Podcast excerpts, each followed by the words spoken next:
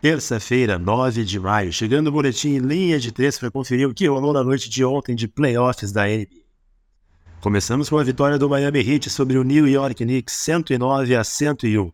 Ainda que a vantagem raramente tenha passado de um dígito, foi um jogo que aparentemente estava sempre controlado pelo Miami Heat, que mantinha uma distância segura na liderança.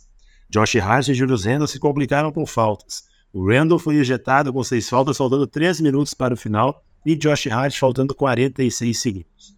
No final da partida, os rebotes ofensivos do Heat pesaram muito e ofereceram ao time 17 pontos de segunda chance. Tinha lembrança com um jogo de 32 pontos e 11 assistências, e pelo lado vencedor, Jimmy Butler, 27 pontos, 10 assistências, e Bernard Debaio, 23 pontos, 13 rebotes, na vitória do Heat, que abre 3 a 1 na série. Outra equipe que abriu 3 a 1 foi o Los Angeles Lakers, vencendo o Golden State Warriors por 104 a 101. Destaque para o quarto período de 27 a 17, onde Lonnie Walker marcou todos os seus 15 pontos. O Lakers também acertou todos os lances livres que cobrou, 20 em 20.